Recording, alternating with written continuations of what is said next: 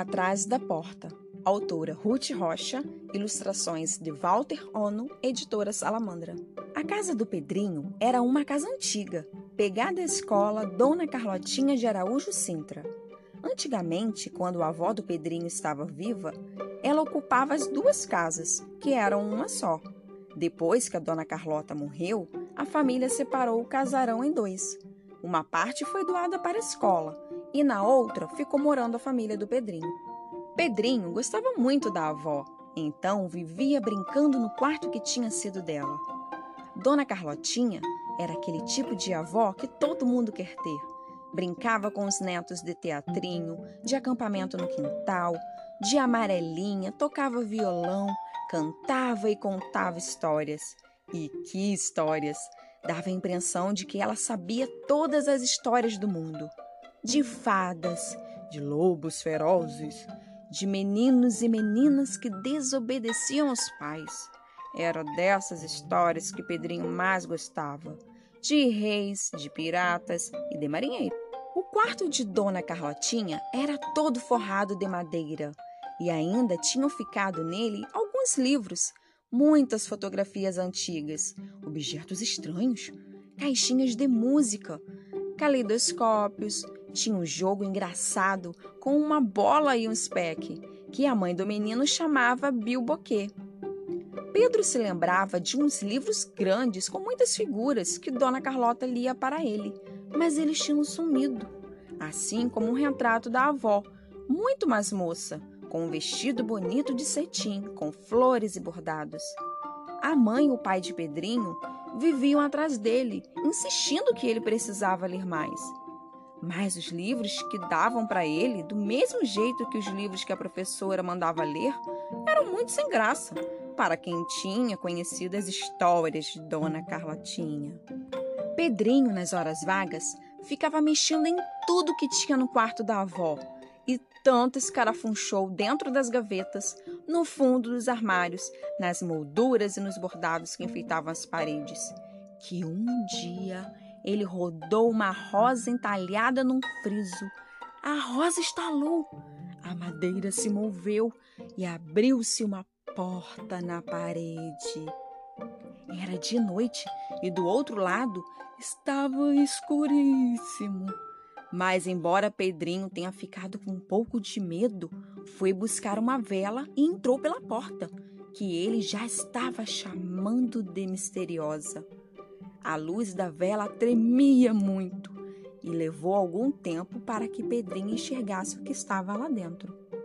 Então o coração do menino começou a bater forte, tutum, tutum, tutum, tutum, porque ele estava numa sala enorme, toda forrada de estantes de livros, e no fundo, pendurado na parede, estava o retrato de sua avó, tão bonita, moça, num lindo vestido comprido com um livro na mão. Para Pedrinho, aquela era uma coisa mágica, era como se fosse um sonho, um sonho desconhecido. Depois que passou a primeira emoção, o menino começou a olhar os livros nas estantes. Tinha livros de todos os tamanhos, de capas de todas as cores. De repente, Pedrinho encontrou um daqueles livrões que sua avó costumava mostrar a ele. O menino abriu o livro com o coração batendo.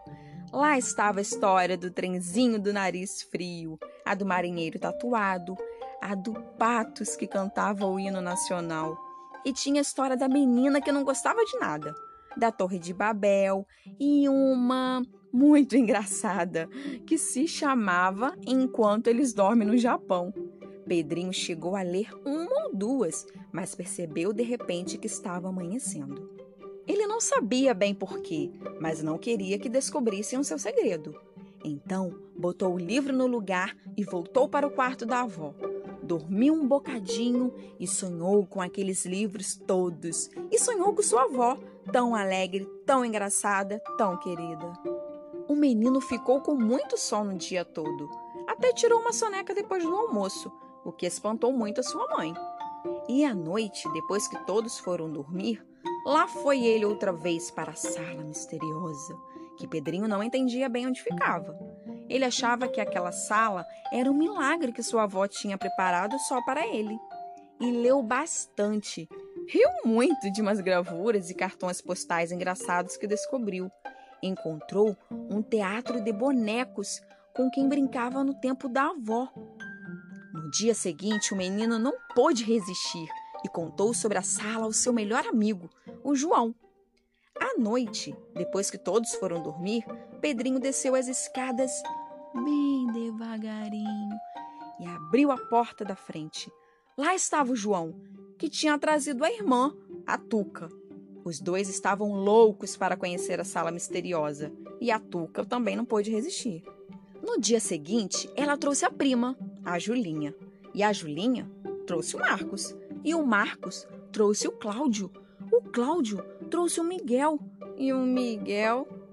Cada um trazia sua própria vela para poder ver os livros ler à vontade e brincar com as mil coisas interessantes que todos os dias eles iam descobrir. Então aconteceu uma coisa engraçada. Começou a correr pela cidade um boato que a escola Dona Carlotinha de Araújo Sintra estava cheia de fantasmas. As pessoas juravam umas para as outras que tinham visto luzes, luzes que andavam atrás das janelas, luzes que tremiam. O vigia, seu virgolino, que na verdade dormia a noite inteira, jurava que eram mentiras. Onde é que já se viu? Mas muitas pessoas afirmavam que tinham visto pessoalmente as tais luzes. Dona Gertrudes Afonseca e Silva, que morava do outro lado da praça e ficava vigiando na janela a noite toda, confirmava. São fantasmas, sim, senhor. Já vi cada sombra enorme lá dentro, cruz credo. E o senhor Benício de Carvalho Pinto, que sofria de insônia e andava pela cidade a noite toda, confirmava: Fantasmas dos bons! Eu é que não passo mais pela pracinha. Os pais do Pedrinho, Dona Joana e seu Antônio, ouviram falar dos tais fantasmas, mas como eles não acreditavam nessas coisas, não ligaram muito. Até que um dia a Joana levantou à noite para beber água e levou o maior susto com aquela fila de crianças de pijama que entravam pela porta da frente, subiam as escadas e entravam no quarto de Dona Carlotinha. Então ela chamou o Antônio e os dois foram atrás da criançada. Atravessaram o quarto e entraram pela porta secreta. Uma porção de crianças estavam sentadas às mesas, deitadas nos tapetes, recostadas nas poltronas com suas pequenas velas acesas lendo. Ora essa! o Antônio exclamou. Que ótima surpresa essa criançada toda lendo! Ora essa! o Antônio exclamou. Que ótima surpresa essa criançada toda lendo! Mas Joana não estava entendendo. Ué, por que, que vocês não vêm ler de dia? Pedrinho respondeu por todos. A gente pode? Claro que pode, Joana respondeu. Para isso são as bibliotecas das escolas. Mas aqui não é biblioteca da escola, o João falou. É sim, disse Joana. Ninguém sabia desta passagem, mas aqui é a biblioteca da escola. Vocês não conheciam? Nós nunca entramos aqui, disse a Tuca.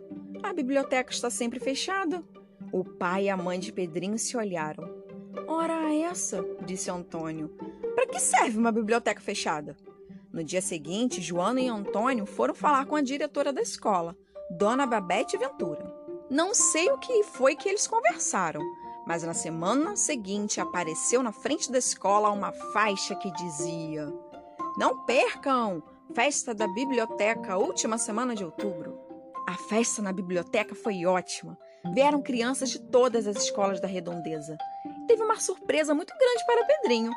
Com essa história toda, Antônio descobriu que os livrões de que Pedrinho tanto gostavam tinham sido escritos à mão por Dona Carlotinha. Ele, então, mandou para a editora Salamandra. E a Lenice, que é editora lá deles, gostou muito e resolveu editar as histórias todas. Então, ela fez a coleção Bárbara, ilustrada pelo Walter Ono, pela Eva Furnari, pelo Ziraldo, pelo Carlos Brito, pela Helena Alexandrino, pelo Ivan Zig e por mais uma porção de ilustradores incríveis e eles todos vieram para a festa. Teve o lançamento dos livros e a Ana Maria Machado, e a Silva Ortoff, e o João Marinho, e a Ana Flora, e a Ed Lima vieram e assinaram muitos autógrafos nos livros dele. Eu fui também e ganhei das crianças o prêmio Jacaré, que era um prêmio que elas inventaram. E as crianças podiam andar pela biblioteca toda e ver todos os livros e sentar nas mesinhas para ler o que elas quisessem. E daí em diante, a biblioteca passou a ficar aberta não só o dia inteiro, mas nos sábados e domingos, e em alguns dias até a noite. E a cidade inteira podia ser sócia e levar livros para casa. E teve uma porção de pessoas que deram mais livros para a biblioteca. Todos ótimos, que ninguém ia dar livros porcaria para uma biblioteca tão boa. E até tiveram que ocupar outra sala da escola para os livros todos caberem. E agora, quando o Pedrinho fica com muita saudade da vovó, ele vai até a biblioteca e fica lendo lá os livros dela. Do trenzinho que tinha o nariz frio, do marinheiro tatuado, dos patos que cantavam o hino nacional. Fim.